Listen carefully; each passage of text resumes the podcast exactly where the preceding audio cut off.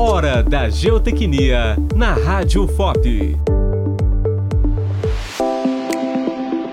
O piping é um fenômeno de erosão interna, conhecida também como erosão tubular progressiva, retroerosão tubular ou entubamento. Esse fenômeno acontece quando em determinado ponto acontece uma perda de resistência, dando início ao processo de erosão no local com a formação de um furo que vai progredindo regressivamente para o interior do solo, arrastando as partículas em torno de um filete de água, que tem um gradiente hidráulico ou força suficiente para arrastar os grãos. Assim, o piping ocorre ocorre na parte interna do maciço de solo e é denominado erosão regressiva, pois o sentido desta é contrário ao sentido do fluxo.